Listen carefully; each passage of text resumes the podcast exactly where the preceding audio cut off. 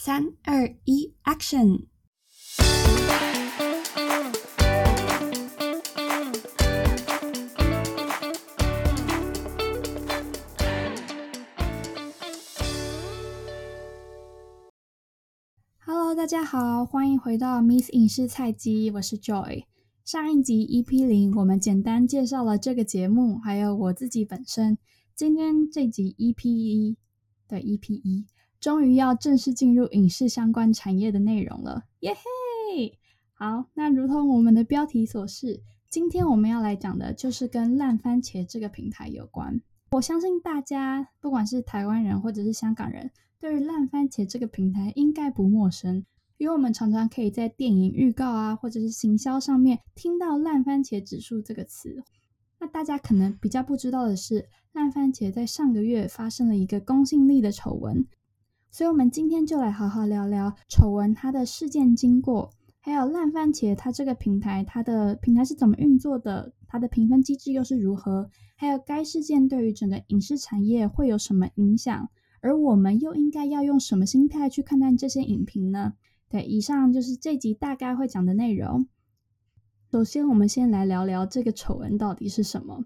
录音的当下是十月九号，二零二三年。那在九月六号的时候，美国娱乐新闻网站 Vulture 它就发布了一篇文章哦，叫做《The Decomposition of Rotten Tomatoes》。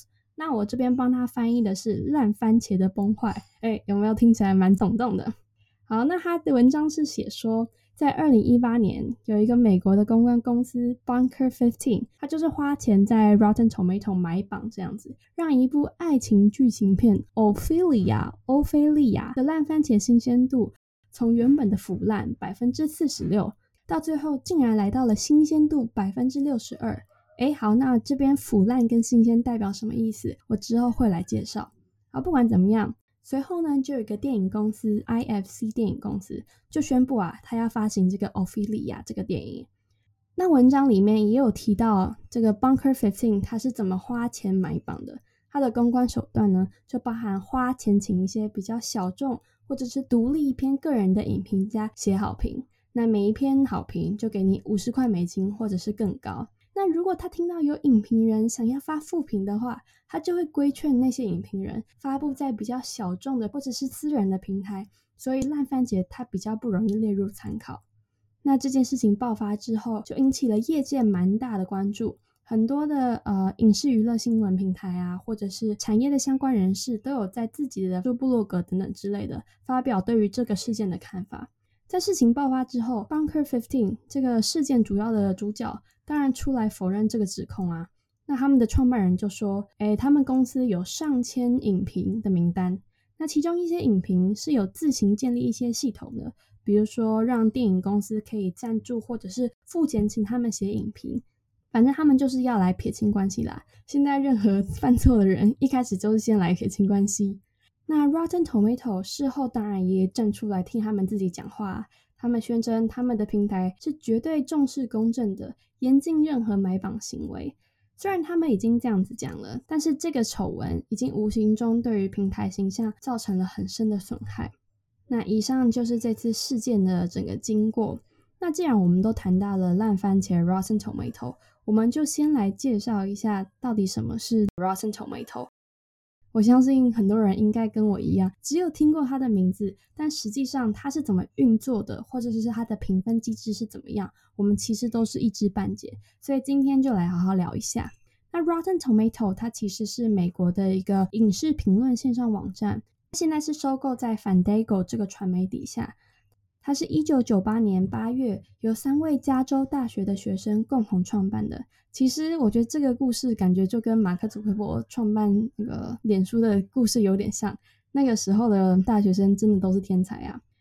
那到底为什么这个网站要叫 Rotten Tomato 烂番茄呢？根据他们的官网指出，以前还是露天剧院的时候，观众呢，他如果觉得台上的演员表演的太烂了，除了会嘘台上的演员之外，还会朝台上丢东西，那那时候经常是丢蔬菜、水果之类的，所以我猜番茄可能也是在这些蔬菜、水果的种类里面吧。可能他们手边经常都有番茄之类的，所以他们就以番茄来命名。那我也在想，如果是现代社会要丢的话，到底会丢什么？我猜可能是丢一些爆米花或者是饮料之类的。我觉得听起来比丢蔬菜水果还要好诶，因为你想想看，你在台上表演，然后一颗苹果、橘子、芭辣飞来，被砸中应该超级痛的。所以我觉得爆米花跟饮料好像听起来还是好一点。好，那 Rotten Tomato 它这个烂番茄平台，不要单单看它只是一个影评平台而已，它其实可以左右很多电影的成功。根据调查，三分之一的美国人买票花钱去看电影之前，都会先上 Rotten Tomato 看他们的评分。也有很多案例是烂番茄指数会影响到一个电影的票房。例如迪士尼最近的《印第安纳琼斯命运轮盘》这部电影，就是因为在坎城首映之后，结果不小心在烂番茄影评人的分数拿到太低分了，哇，整个就惨了，影响到后面的票房。虽然正式在院线上映之后，影评的评价有变得比较好，观众评价也有上升，但是呢，为时已晚，还是造成整个票房大爆冷门的惨。所以这个案例就告诉我们，烂番茄它对于电影的成功是非常重要的，所以才会有那么多电影公司想要去操弄这些分数，就是怕电影最后的票房不好。那我们刚刚有提到烂番茄它有评分嘛？刚刚有讲到可能新鲜或者是腐烂，现在就来好好讲一下他们的评分机制。其实看似好像很简单，实际上超级复杂。烂番茄它的评分机制其实有分成专业影评人的影评，还有大众市场，就是我们这一类人的影评。它也有用不同的 icon 去代表两个呃两个不同的影评机制。专业的话，它就是给一颗番茄；大众市场则是用爆米花来代替。那我首先我们先来讲一下专业，就是番茄这个部分，它的影评人是经过烂番茄认证的会员。它可能包含一些媒体的知名影评人、个体用户的影评人等等。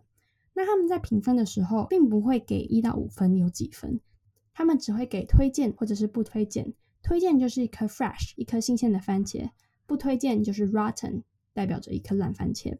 最后统计这些专业影评人的推荐不推荐，就会得出了一个新鲜程度的百分比，等于说是这个电影的分数吧。越高代表这个作品是越高的评价。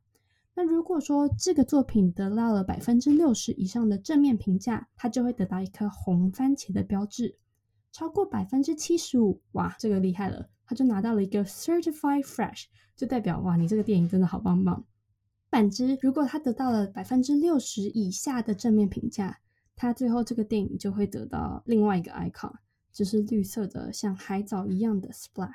Splat 它这个英文单字叫做噼啪声。对我也是第一次认识到这个单字。你可以上他们官网看这个 SPY 的标志，真的长得超像海藻，我没有在骗你。好，另外我们跳到爆米花，就是大众影评，它就是给一般大众评分。那他们的评分就比较不一样，它是利用打星的，最高有五颗星。如果百分之六十以上的大众都给这个电影三点五颗星以上的好评，那他就会给他一个红色爆米花，代表这个作品是好的，受观众喜爱的。相反的，如果是呃百分之六十以下的话，他就会给你一个绿色的爆米花，代表说观众没有那么喜欢你这个电影。反正红色都代表好啦，绿色就代表不好。至少在烂番茄这个平台上面是这样运作的。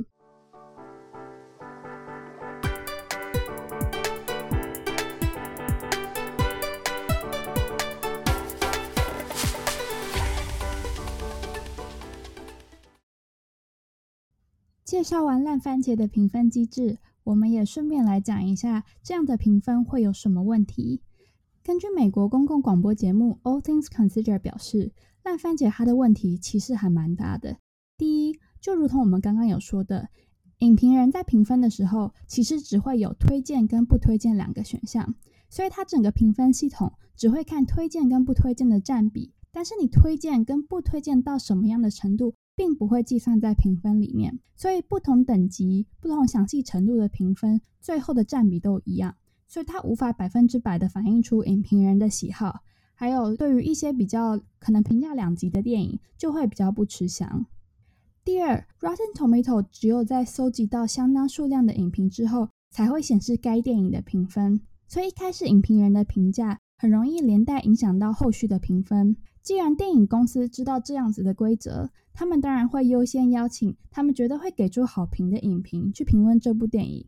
所以我觉得就会有一点带风向的感觉吧，可能会造成一些偏见或者是比较不客观的评论。最后跟评分机制不太有关，但是同样也是 Rotten Tomato 的问题，就是 Rotten Tomato 它的股份是由 NBC 环球还有华纳影视所持有，等于说 Rotten Tomato 是由这些大公司所经营的，也很难让人相信电影公司不会介入或者是去操控这个评分。既然我们有提到 Rotten Tomato 有这么多问题，那为什么我们还会需要这些评分机制呢？其实我觉得这个背后的道理还蛮直观的。我们可以试着想一想我们的每天生活。其实现代人越来越忙碌，我们很少有时间可以去仔细的观看每一个电影的评论，甚至去筛选电影。另外，随着看电影的消费越来越高，我们理所当然的很害怕踩雷啦。所以我们希望可以更有效率的选择到一部好的电影，做出最好的投资。因此，我们才会需要这样子的影评机制去帮我们做第一层的过滤。但同时，在这样的环境背景之下，现代的人也更加仰赖影评，这也是为什么现在电影公司会如此的在意影评，在意到需要介入去呃去做一些公关手段去操弄这些分数。不过我可以跟大家分享一下我自己的电影癖好吗？就是我在选择看电影的时候，其实不太会去关注它的评分。我知道台湾现在应该蛮多人会去上像是 Line 的电影或者是豆瓣去看他们的评分。但是我通常都不太会去看，即便是真的评价不好，但是只要是我很有兴趣的，我通常还是会买票进电影院去支持。例如今年七月的《元素方程式》，它刚上映的时候，我有看到它的评价没有很高，但是因为是我喜欢的动画，然后我又想说是皮克斯出品的，能差到哪里去？所以最后还是有买票进戏院欣赏。对，就是一个题外话，跟大家分享了我这个 特殊的怪癖。当然我知道现在一般人还是比较会去看影评啦，不过我可能就是一个比较特殊的例外。